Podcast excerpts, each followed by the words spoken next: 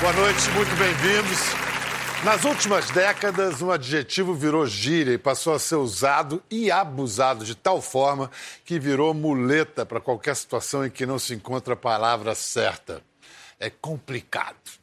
É complicado isso, é complicado aquilo, é complicado aquilo outro. E quer saber? Na maior parte das vezes pode ser complexo, difícil, trabalhoso, confuso, mas o que complica mesmo é chamar tudo de complicado. Falo isso para dizer que uma autora e uma atriz, imensamente populares ambas, agora uniram seus talentos para descomplicar o que não precisa nem deveria ser complicado. A vida da gente já é tão dura, se entender com o outro, próximo ou distante, tão difícil, tudo já é tão sofrido. Vamos pegar leve com a gente mesmo.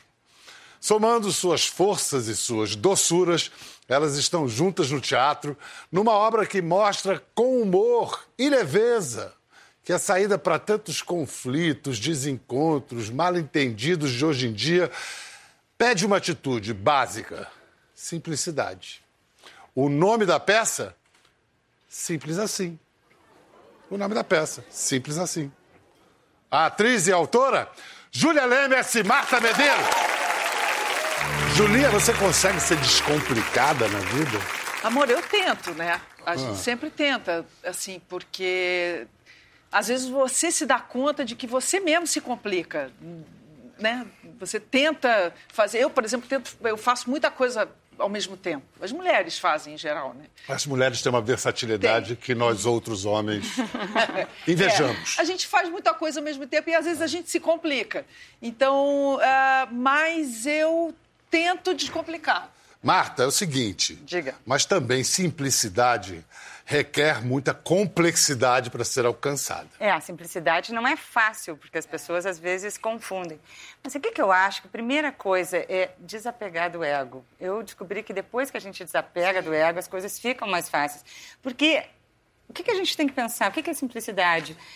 É a gente reconhecer nossas fragilidades, reconhecer que a gente tem medo, que a gente tem dúvida, que a gente se atrapalha. E aí começar a se relacionar com o outro e tentar essa troca de humanidade. Quer dizer, eu me atrapalho, tu te atrapalha, levar isso com certa leveza e tocar a vida. Mas hoje não, né? Hoje todo mundo tem que ter uma vida espetacular. A gente não fala das nossas zonas sombrias, nada disso aparece no Instagram, né? Nada disso aparece, ali é só vida solar. E eu acho que a simplicidade tem a ver com a gente falar das nossas zonas sombrias e manter contato e conseguir resgatar a intimidade, que é uma coisa que não existe mais, né? A intimidade. É, é isso, isso você que ela- estava falando, eu estava pensando nisso, a questão do fim da privacidade. O fim da pri- privacidade que acabou que se, que se deu não pela invasão, mas pela evasão da própria privacidade, ela pressupõe que a gente não tem essa zona sombria ou qualquer tipo de vida íntima e pessoal. E isso é um terror, é uma pressão É horrível uma para as pessoas. É, e, e funciona como uma proteção, mas na verdade é uma mentira, uma grande Uma mentira. grande. Você distancia, né? Você se desumaniza, porque se você não sofre, você não tem problemas, você não tem. Não, é uma, uma mentira questão, e é uma você- superficialidade, porque a vida acontece nas- nos questionamentos, né? nas suas interrogações. A e, não, angústia, né? e não tudo prontinho, tá tudo bem, tá tudo beleza. Eu estava conversando com meu filho outro dia, justamente isso, assim, a gente falando, na hora do almoço, assim, falando Seu sobre. filho está com que idade agora? 19. 19. Esse é o Miguel. Miguel. Miguel. E eu estava conversando com o Miguel sobre isso, e a gente falando de, enfim, faculdade, profissão, e ele, ele gosta de. Ele é poeta, músico e tal. E, e aí a gente estava falando de angústia, ele falou, não, mas porque a angústia é uma coisa ruim. Eu falei, meu filho, angústia faz parte da vida. E outra, se você olhar hoje em dia alguém que não esteja angustiado por alguma questão, Tá essa pessoa está Tá errada. Tem pessoa alguma tá mal coisa errada. Porque a angústia é boa também. A angústia te ajuda. A angústia é um motor criativo, né? Exatamente. Você escreveria se não tivesse angústia? Não, não escreveria. na- e- e A gente tem que estar sempre pesquisando, né? Dentro, da- interrogando, se interrogando. O que está acontecendo comigo? Nunca aceitar qualquer resposta, né? Achar que não está tudo bem. E o que eu tenho, e até a peça, eh, Pedro, fala exatamente disso, né? A tecnologia acabou fazendo com que todos nós tenhamos relações à distância. Antes, as, as relações à distância eram geográficas, né? Ah, fulano mora em São Paulo, namora alguém em Curitiba, relacionamento à distância. Hoje, basta tu ter um celular na mão... Na mesma tá mesa de restaurante, mas... Dentro de casa. Sim, dentro de casa, tu tá te comunicando com o teu filho, ele no quarto, tu ali, tá mandando WhatsApp pro filho. Eu tá faço isso. Isso é uma doideira. Todos nós. A gente, na peça, a gente fala, na verdade, da qualidade da presença que perdemos né, na vida. Assim, como as pessoas se apartaram e, no entanto, estão tão aproximadas através de, de conexões, de internet, de, de uh, aplicativos, de redes sociais, e, no entanto, estão tão sozinhas né, e tão desesperadas para não estarem aqui. Né? É. A peça ela partiu desse livro de crônicas, simples assim. A Marta tem o admirável é, hábito de, de, a cada dois anos reunir todas as crônicas dela e lançar um livro. É, uma seleção. Assim, uma seleção. É, isso, isso. As melhores crônicas. Mas essa foi a primeira peça em que você participou dessa adaptação das crônicas para isso virar teatro. Isso, até eu tenho outro. É, foi a quarta parceria com o Neco Piccolo, né, o Ernesto Piccolo, que é o diretor, que já tinha dirigido Divan, é, Doidas e Santas, querido. com a Cissa Guimarães, o Feliz por Nada. E dessa vez eu quis me envolver um pouquinho mais, porque até então as peças todas foram assim, super sucesso, mas sempre muito focadas em relações amorosas. E eu estava com vontade agora de que não fosse só relação amorosa, porque a vida é mais que isso. É a nossa relação com a solidão, nossa relação com a tecnologia, nossa relação com a loucura, com a morte, que é um tema que me é caro, as pessoas acham isso muito mórbido, mas eu acho isso muito interessante. Então, uh, aí conversei mais com o Neco e com o Gustavo Nunes, da Turbilhão de Ideias, que é o produtor, para a gente fazer uma coisa mais expandida, não ficar só em relacionamento amoroso. E aí entrou a Rosane Lima, que é uma super adaptadora, que fez a dramaturgia uhum. da peça, e aí a gente formou essa equipe toda. E as crônicas se encadeiam? Então, as crônicas, elas se misturam. Na verdade, elas sempre... Somos eu, Pedroca Monteiro, e a Georgiana Góes, que nos revezamos em 10 personagens, então sempre tem dois em cena que estão contando uma, uma história, então, é uma crônica que invade a crônica seguinte. Então, sempre sai um de uma crônica que invade a outra crônica, que invade a outra crônica, e eles vão se misturando. É, Como uma corrente. Exatamente. É. E a gente sente que o público sai com um certo uma certa esperança na vida. Assim. Não, Uau, não, peraí, não, precisamos ver isso. Não, não, mas é um pouco isso, porque o que a gente é. fala é um pouco isso. Olha, é, com tudo isso que a gente está passando na vida, mas vamos se olhar um pouco mais, vamos se ouvir, vamos se encontrar, vamos conversar, vamos... Porque eu acho que falta, a gente está do, do, jeito que a gente está, porque talvez a gente tenha parado de se ouvir, tenha parado de conversar. Pois é, falta delicadeza, da um coloquialismo que Marta tem e que traz as pessoas para. São quantos anos de crônica em jornal, hein? 25 anos, Bodas de Prata. Eu acabei até de lançar agora uma coletânea também. Essa o meu melhor. O meu melhor. Quer dizer, o, seu, o melhor dela, o seu melhor. É, e, então, então é com esses são quantos livros? 26. 26. 26. E, e o número que eu ouvi é meio assustador, mais de um milhão de exemplares vendidos. Num país como o nosso, é uma benção. Sabe né? aquela, aquele castelo que tem em Porto Alegre, assim, riquíssimo e tal? Sim, eu moro lá, né? eu moro lá. É o, é o, Paulo Coelho da crônica brasileira. É, não, é muito bacana, é muito bacana. Eu tenho uma fidelização incrível, assim, pessoas que me acompanham há muito tempo. E eu acho que tem a ver com isso, com simplicidade também, porque eu sempre tive essa facilidade de comunicação, não é um texto hermético, pelo contrário, e fala sobre a, a nossa essência, que a gente esquece, sabe? Eu, eu, acho que tenho assim, uma coisa da cultura da paz, de, de, de buscar a nossa humanidade. Tem uma esperança no final. Por mais assim, chavão que isso possa é. parecer, por mais piegas, eu não me importo que pareça Qual a alternativa? Sabe? Não. O niilismo? fazer alguma coisa muito moderna, muito diferente. Eu não tenho muito essa procura pela originalidade. Eu acho que o original hoje é resgatar a nossa essência primária. Sabe? Tem algo de autoajuda no melhor sentido, assim, a Alain de Botton, que aliás adora você? Adoro, adoro Alain de Botton também. Às vezes as pessoas usam a palavra autoajuda para depreciar, né? Mas eu acho que a autoajuda mudou completamente, né, Pedro? Tu sabe disso, quer dizer, quando surgiu esse termo, eram aqueles livros, como ganhar um milhão antes dos 30 anos, como encontrar o seu grande amor ali na esquina, eram tudo fórmulas mágicas. E hoje a autoajuda é outra coisa, né? Ela está muito mais amparada na filosofia, na filosofia contemporânea, e são uh, textos uh, que te ajudam a viver melhor. Eu acho que não tem nada de errado nisso. Então, quando alguém diz, ah, é autoajuda, muito obrigada. Você acha Bem, que é autoajuda, é. tudo bem. Eu não aceito isso como depreciação, aceito isso como mais um caráter bom. Vem cá, vocês não acham essa plateia de hoje que está com a gente, uma plateia que está com cara de plateia de teatro? Super, eu estou inclusive não tem? achando tem que pessoal alguém já viu da van, tem pessoal da van. Tem, olha lá, olha lá, tô, lá, tô Vocês falando. Vão ver a gente, já está todo mundo. É, Vocês todo mundo já, já foi ver a peça ainda não. Simples assim. Tem que assistir. Teatro Frei Caneca. É, por Simples favor. assim, é ir lá. Manda a van ir pra lá. É. E o Simples Assim, que é a crônica que dá o título à peça, é genial também, porque é uma. Ela, na verdade, é uma moça que vai num speed date, assim, um desses encontros e tal. Ela encontra um cara que ela, na verdade, já se relacionou um tempo atrás, assim, um encontro fortuito, assim, uhum. digamos, e que ele expôs ela nas redes, uma foto, uma coisa, e ele não se lembra dela. E ela tá chocada que ela tá encontrando o cara, o cara não se lembra dela, ela fica passada com aquilo. E aí ela dá um, uma mijada nele também. Ela fala: vem cá, olha, conviver pode ser muito simples.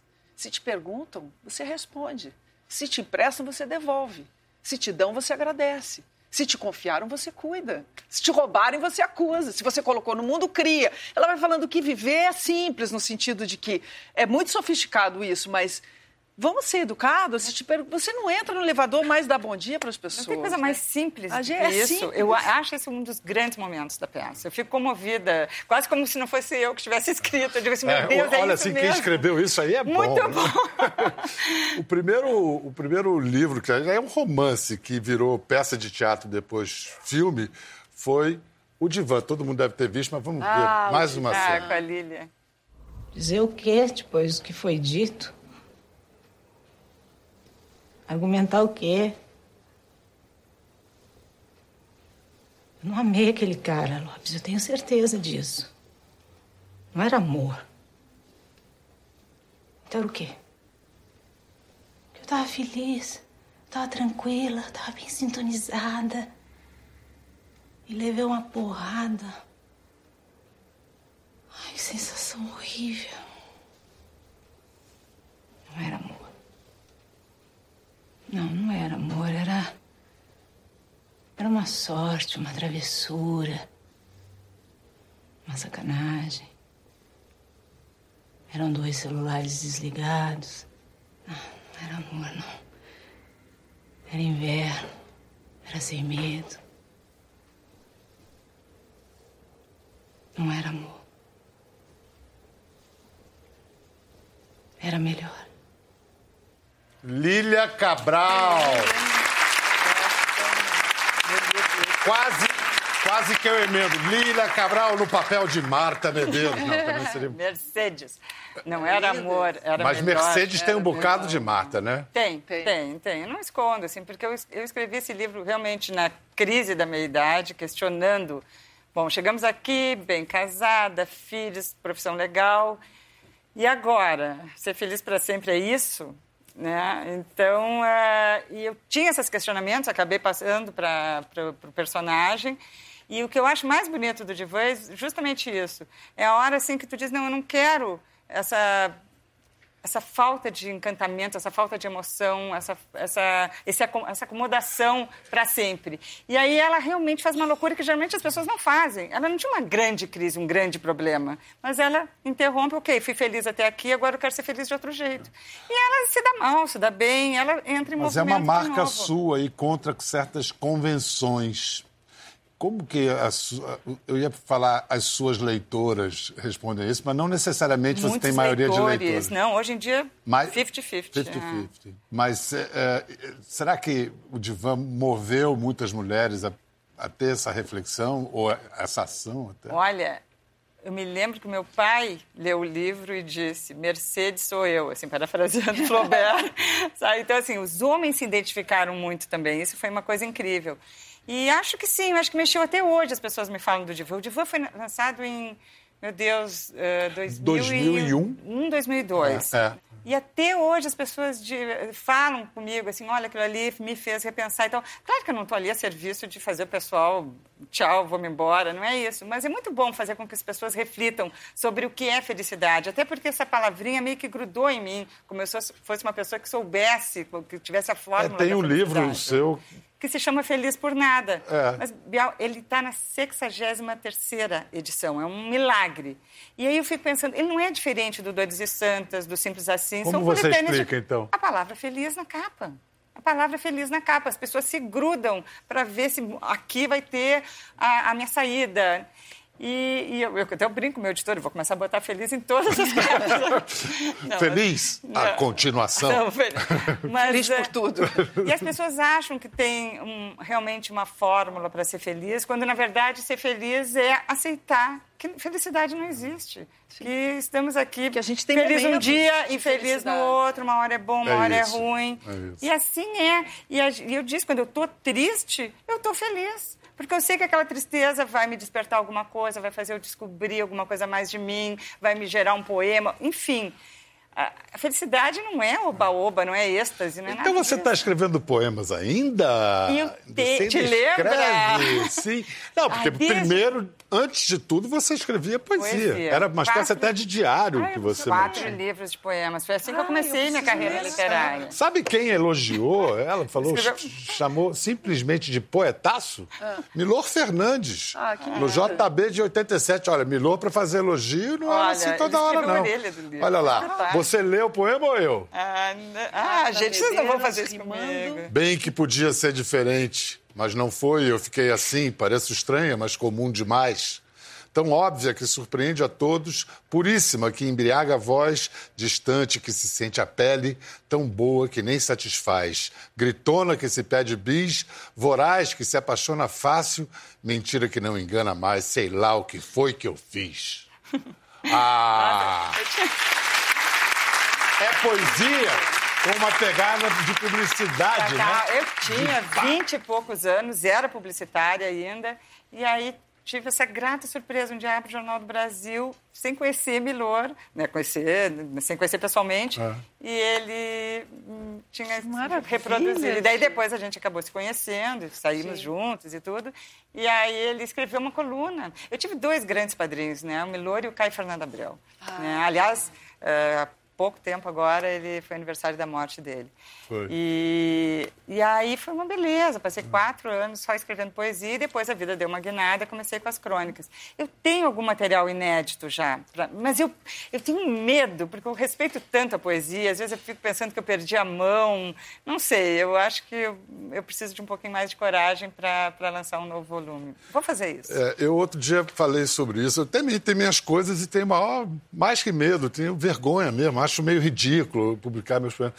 Ah, eu falei com o Canaã Ferraz, que é um dos maiores poetas vivos do Brasil, Sim. é barato. Ele falou, ah, publica. Eu falei, é, mas fica aquela coisa que o João Cabral detestava, gente que fica com uma dor de cotovelo, escreve um livro de poemas. E daí? Qual o problema é, mas disso? Mas você escreveu. Está é, é, escrito. É, pois é. Por que não? Você tem alguma coisa da, escri... da, escrita que veio de casa, seus pais, alguma coisa que ajudou? Não, assim, só muita arte dentro de casa, né? Hum. Minha mãe é uma leitora voraz, formada em letras meu pai enlouquecido por música, ambos enlouquecidos por cinema, então isso foi uma sorte, porque... Formou. Formou. Sim. Vim uma, uma, até uma família conservadora, princípios rígidos e tal, mas ao mesmo tempo eles abriam uma janela espetacular, inclusive para eu questionar o que eles diziam e para transcender. Falar em paz, Júlia, filha de grandes artistas, dos atores Lineu Dias e a Lilian Lemertz. Fico pensando, talento é hereditário, né? Olha, eu não sei te dizer assim, eu acho que o fato de você nascer num, num ambiente artístico, né, você ser criado é, num, num lugar que, que você está sempre cercado de gente falando de teatro, fazendo teatro, fazendo cinema, você está num set de cinema, você está é, dormindo no, nos cantos do teatro. E, e, desperta milhares de coisas numa criança. Mas, até uma certa idade, eu dizia: não, de jeito nenhum, não vou fazer isso. Ah, não vou fazer isso, que isso aqui dá muito trabalho. E, e, e, e, assim, e tirava minha mãe barbaramente de casa, porque minha mãe, assim, ela trabalhou muito na minha infância e na minha adolescência, assim, eu acho que ela foi diminuindo um pouco o ritmo, eu já tinha lá uns 16, 17 anos, quando ela parou de viajar tanto assim. E foi aí que eu comecei a dizer, não, talvez, quem sabe, mas para mim, assim, porque era tudo tão intenso e, e ela, ela, era tão genial, tão meu pai. jovem, né? É. Você, é. você, tinha que idade? Eu né? tinha 23, ela ia... Você estava começando, ela é. tinha 49, Ela ia isso. fazer 49. Ia fazer ela 49. morreu uma semana antes de fazer 49. É. Então foi realmente assim incrível, mas, mas por outro lado, o fato de eu começar a, a fazer a minha carreira de atriz, assim, também começar e, e começar, eu te digo, começar mesmo na prática, porque eu não tive, eu não fui fazer uma faculdade, uma escola de teatro, assim, quando eu vi eu já estava é, substituindo alguém numa peça e começando um, um, fiz um teste para uma novela, uma coisa de adolescentes que era uma série, acabei fazendo tudo, então foi tudo muito muito de supetão mas toda a minha experiência de vida de, de, de criança e adolescente de, com eles me valeu dali, porque tudo estava ali impregnado em mim, eu sabia tudo. Só de novelas já foram mais de 40 novelas. Credo. E a primeira novela da Julinha foi a última escrita por Janete Claire. É. Eu prometo. A gente se conheceu nessa época. Foi, exatamente. É. Doris, que não é minha filha. Mas por que Doris? Ela é tão parecida com você.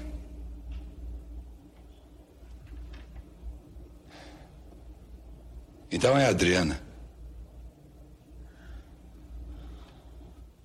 Adriana que não é minha filha. Adriana. Por que, você não me disse antes? Por que, você me enganou a vida inteira? E por quê? Adriana. Por que, você não me disse quem é meu pai? Me diz quem é meu pai, me diz! Adriana. Me diz! Você gosta muito do Lucas, não é? Até mais do que de mim. Não mudou assunto! Senta, fica quieta. Não! Fique quieta! Calma. Eu te juro, eu menti. Você é a filha do Lucas. Claro que. Ah, você quer que eu acredite? Você acha que eu sou idiota? É verdade! É verdade! Eu te juro, eu menti. Que bela estreia!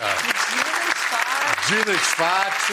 Dina Sfati. E essas filhas, Malu, Mada, Fernanda Torres. Pô, foi aí que a gente ficou amiga para a vida. Eu, Malu, Nanda. É. E Francisco Cuoco. Cuoco e Dina. Era... E o Denis Carvalho dirigia essa novela. Era da Janete Claire? Era Janete da Janete. Era a última, última novela dela. Eu estava eu tava na época na Bandeirantes e o Talma estava como diretor-geral lá e ele me liberou. Ele falou, não vai, porque essa vai ser a última novela da Janete, você precisa fazer uma novela dela me mandou embora. Mas era uma guria, tinha 19 anos, sei lá. Uma guria, tia? A primeira, ah, a primeira eu novela... muito gaúcha, Não, vocês se juntam, bate uma gauchíssima, ficam tri gaúchas falando umas barras. Ai, que tristeza. Na peça, a Júlia faz Eu faço um uma gaúcha só por causa ela dela. com sotaque super carregado.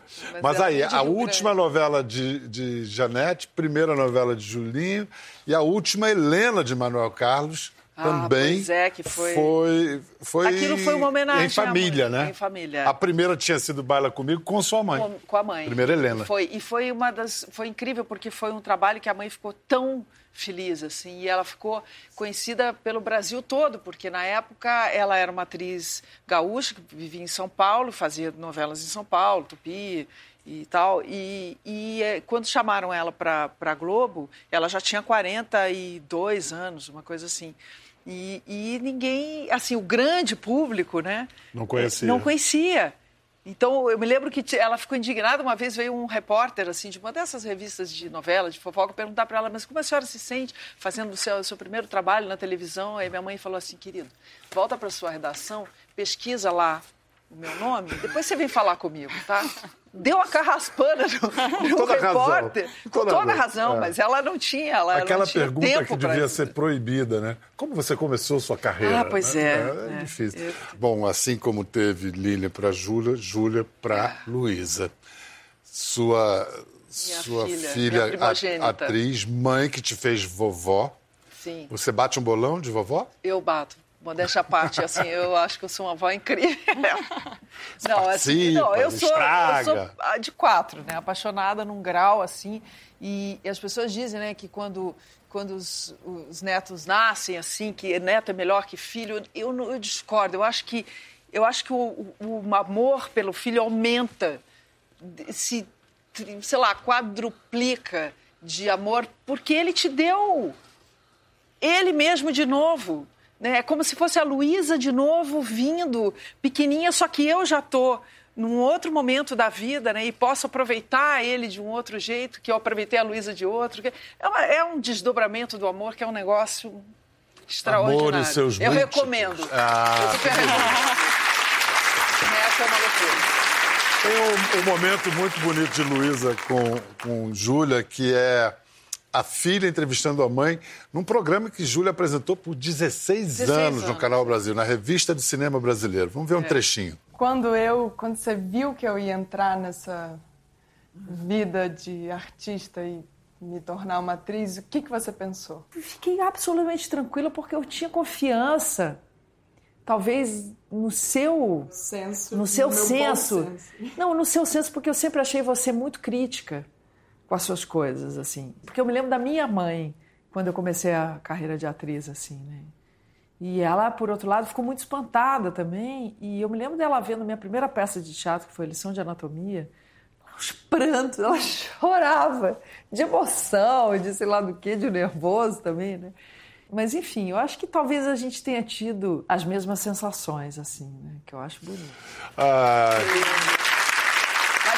susto, sabia? É? Quando a Luísa, a Luísa foi fazer desenho industrial, né, na faculdade, ela fez lá o Enem, ou sei lá o quê, passou, falou, ah, vou fazer desenho, que ela desenhava muito bem, era, tinha uma coisa artística linda e tal. Foi lá, escolheu o desenho industrial. Daí, no meio do, sei lá, seis meses depois de desenho industrial, ela começou a entrar em crise, porque tinha que desenhar um produto de alguma coisa. Aí, deu uma semana, ela falou, mãe, você sabe que abriu na PUC um curso novo de artes cênicas? Eu falei, é? Artes cênicas, é? Que estranho. coisa. Que legal. É. Quando eu vi, ela estava fazendo um workshop com o Zé Celso. qual foi o primeiro E aí? espetáculo que você viu? Da Luísa foi Zé, foi Cacilda. Uau! Ela, porque dali do... do, do... Cacilda ela era super novinha. Ela tinha 19 anos, 20, por aí 21. É, Agora eu não sei direito como, mas ela era bem novinha, ela Começou saiu. logo com o Zé Celso. Ela foi fazer esse workshop com o Zé no Rio e ela se inscreveu, foi lá, o Zé não sabia quem ela era, só que o Zé olhou para ela e falou: Conheço você. Você? E porque ele viu a Luísa pequena, eu fiz Hamlet no, no, no oficina. E a Luísa ela- tinha cinco, seis anos de idade, assim. Então ele acompanhava um pouco, e é da família. Ele, aí ele ficou louco, né? Imagina, ele viu uma terceira geração. Minha mãe já tinha trabalhado com ele, eu e Luísa. Aí Luísa fez cinco peças com ele, assim. Fez Cacilda. Tanico, fez é, Bacantes, Banquete. E saiu de lá, foi para Antunes, fez, Fez- o CPTzinho, É, fez, fez a trajetória. fez uma peça linda, Nossa Cidade. Eu vi. Fez É, uma vi. peça com o Jô também, linda, Isso. que era o, Libertino. Nossa, já é uma veterana. Uma veterana. Total, é, é. mesmo. E, e- e suas filhas são duas? São duas, a Júlia e a Laura. Eu estava me lembrando porque a minha filha mais moça, a Laura, ela fez várias oficinas de teatro, fez Romeu e Julieta, fez o Despertar da Primavera, eu babando no- na plateia. E ela disse, não, mãe, agora não, não quero me profissionalizar. Hoje faz faculdade de jogos digitais. E eu disse, ai, meu Deus, eu fico esperando assim, ai, quem sabe ela volta, que isso seja só um momento. E a outra? E a outra, Júlia, é formada em cinema, mora fora do país, mas mochilando há anos e anos. Trabalha, se sustenta lá fora e o barato dela é fotografar e viver. Por a onde ela já fora. andou? Agora, ah, já andou no Vietnã, Uzbequistão, Nova Zelândia, agora está na França. Tá- depois de tudo isso, França está no quintal, né? É. Para mim está tá do lado. E as duas escrevem muito bem, muito bem, mas acho que ainda não têm a coragem de, de mostrar o texto delas. Eu não sei se pinta uma coisa de medo de comparação. Elas dizem que não, mas eu não sei como é que funciona. É, mas esse medo Eu é uma eu não coisa louca e isso. acho que eu não tive muito isso assim, e a Luísa também não, porque tinha, eu acho que tinha uma vontade grande de estar ali. E eu sempre falava isso, eu falava, eu acho a comparação injusta. Porque minha mãe tem uma carreira enorme e eu estou começando agora. Como é que vocês podem me comparar com uma pessoa que, que tem a carreira que ela tem? Eu não sou nada, porque eu sou filha dela. Quer dizer, eu já estou saí na vantagem. Porque minha mãe nasceu numa família que não, não, não tinha nenhum ator, né? não eram artistas. Ela cavou, eu já venho de uma...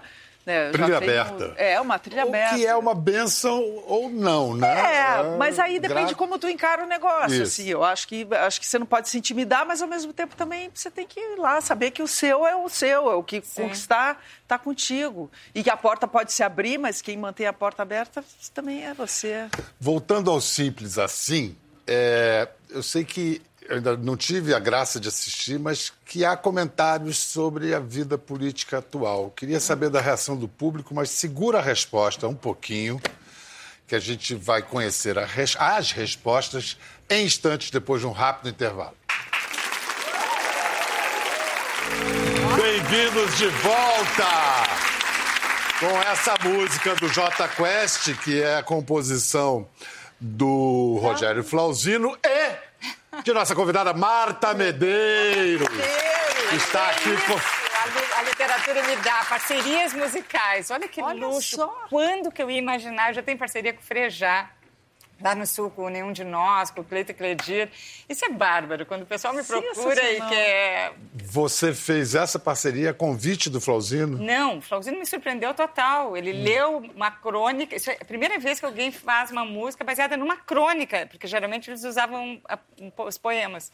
E um dia ele me, me telefona e disse: Eu tenho uma música pronta, quero saber se tu autoriza. Pronta já. Daí ele me mandou Autoriza a música. pela sua crônica. É, não, música que se- se- ah, dentro de um abraço, é o nome da Ah, música. tá. O nome de um abraço. É, é- é o, é o texto que abre o livro Feliz por Nada.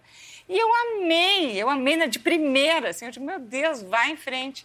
E a música é um chiclete, todo mundo curte, concorreu já, a melhor música. Precedente de música feita de crônica é da Rita Lee do Jabor, do Sim, Amor e sim, Sexo. É, amor e sexo. É, É, Eu não tinha tido essa experiência. O Frejá usou dois poemas meus. Daí ele juntou dois poemas e fez uma música também. O Isso Frejá? é- O Frejá, o Frejá. Isso já faz alguns anos também. Isso é um barato, né? Sabe que quem teve um lance musical com Frejá foi essa daqui também. Com Frejá, É. com, é, com Barão É. Vermelho. Isso, maior abandonado. Cazuza no papel de Cazuza. Saudade. Esse clipe é muito amado, muito bom. Muito década de 80. Muito né? década, década de 80 era uma desgraça, né? Mas tudo bem. Uma graça e uma Uma desgraça. graça e uma desgraça, mas éramos jovens, Ah, é muito muito, bom. jovens. Eram os meus amigos do Rio, assim, eu cheguei no Rio para começar a trabalhar e já caí, minha- meus amigos eram Bebel, Cazuza, Serginho. eram vizinhos, né? Hã? Vocês eu morei com? Miúcha. Eu morei, eu briguei com a minha mãe, fui parar na casa da Miúcha e morei um tempo lá com a Bebel e a Miúcha. Estava falando no- no antes do intervalo sobre os comentários políticos de Ah, sim. Simples Assim. Como é que eles entram assim? Atualiza? Eu acho que eles já estavam um pouco É, já estava do... desde o começo ali. É. São os pitacos, a gente não aprofunda muito nada. E o, é, pessoal gente- fica de boa, ninguém. É, a gente atualiza no sentido de que, por exemplo, é, sei lá, você está falando de, de ir para Marte, porque aqui a situação está tá terrível no país. Olha para isso, né? O país tem, tem, tem gente morrendo de fome, né? Estão Não, e chega perseguindo o professor, não estão perseguindo o artista. é. A gente está falando de coisas que, que enfim, que está aí na boca do povo, né? Que, enfim, Marta, as coisas que acontecem. Você, você pesa suas opiniões políticas nas suas crônicas para não ofender parte dos leitores? Você tem esse tipo de cuidado ou Eu tinha, mas eu tinha, às vezes eu tinha porque eu achava que não era tão necessário. Eu acho que hoje a gente está vivendo uma outra época. Hum, não vou dizer sem precedentes, mas eu estou bem mais assustada do que eu estava antes. Então agora, eu de vez em quando eu toco nesse assunto, agora é porque eu acho que nós estamos vivendo uma coisa muito grave. A gente tem uma pessoa que celebra torturador. Ponto. Para mim, isso é indefensável, isso é gravíssimo, isso me deixa pasma de que metade da população brasileira apoiou uma pessoa que apoia a ditadura e celebra torturador. E eu vou ficar só nisso, porque poderia falar muito mais. Então, eu não consigo ficar alienada em relação a isso. Não é o meu tema principal, eu nunca fui muito entendida em política, mas eu sou uma cidadã e eu tenho um espaço público. Então, eventualmente, eu sim, eu falo, eu toco nesse assunto com a elegância possível, também porque eu não quero ser o arauto da, do apocalipse. Não, você tem a moderação como uma marca sua, Exato, mas... e eu também não sei o que, que vai acontecer, tu entende? É, é bem isso, porque eu acho que nós estamos tão polarizados que tudo parece um apocalipse e pode ser que não seja. Mas, uh, mas eu não tem, consigo Mas você está pagando algum pre... pagou algum preço por isso? Não, qualquer pessoa que se posicione hoje sofre né, comentários desagradáveis. Mas, em geral, Bial, as pessoas são muito respeitosas comigo. E como eu já estou há muito tempo nisso, o máximo que vem é uma discordância, nada assim, uma ameaça ou alguma coisa mais grave. E, mas eu também tenho uma certa medida, porque eu também sei que eu não sou uma pessoa absolutamente politizada. O meu trabalho sempre foi voltado mais para as relações humanas. Então, não, não, também não quero agora aproveitar isso como, ah, olha eu aqui também dando palpite, dando pitaco. De vez em quando, sim, mas moderadamente. Julinha, vamos dar o serviço da peça agora. Depois de São Paulo, vai para onde? Então, depois a gente acaba em São Paulo de agora final de setembro. Depois a gente vai para Belo Horizonte no, na primeira semana de outubro. Depois, na segunda semana de outubro, a gente vai para Palmas, em Tocantins.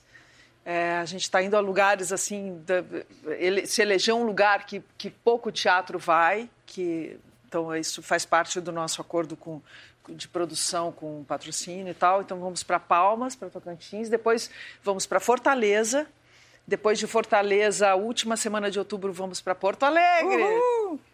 Jogar, jogar em casa. Vamos jogar em casa. maravilhoso. É. Ainda bem que o teatro é grande, porque vou a família é grande, né? Vou botar ela no Guaíba. Tem os Lemerts. Vou te levar para Guaíba para fazer stand-up. Vai, stand-up no Guaíba. Tô feliz. Você está agora nessa de stand-up pedal? É agora, né? Tu vê, a gente tem que mudar de hábitos de vez em quando, Não né? é? Bons hábitos, inclusive. Você, e aí que depois, você tá pra... ah, aí depois, a primeira semana de novembro, Brasília. E a gente para uma semana e depois a última Uberlândia, em novembro também. A última até onde você sabe, Isso, né? Até 2019. Isso é, 2019, até onde eu né? sei. Depois abre É. a agenda para 2020. Você vai lançar pela primeira vez um livro no exterior. Em Portugal. Em Portugal. Estou felicíssima, assim, porque é, abre também né, um novo mercado. Eu gosto muito do país. Vai ser E esse, o meu é melhor. Esse aí. Que já vão conhecer realmente uma, uma coletânea mesmo, né? Os meus 100 textos mais significativos. Olha, gente, é simples assim a peça. O pessoal de Portugal, o meu melhor. Simples assim no Teatro Frei Caneca e depois pelo Brasil. Ah, dá um Google simples assim que vai saber quando vai Simples ser assim, a peça. É, a peça. Muito obrigado, Marta Medeiros, Júlia obrigada, Lemers. amor. Que delícia. Sempre bom estar com você. Volte sempre, meu amor. Até a próxima! Gostou da conversa? No Globoplay você pode acompanhar e também ver as imagens de tudo que rolou. Até lá.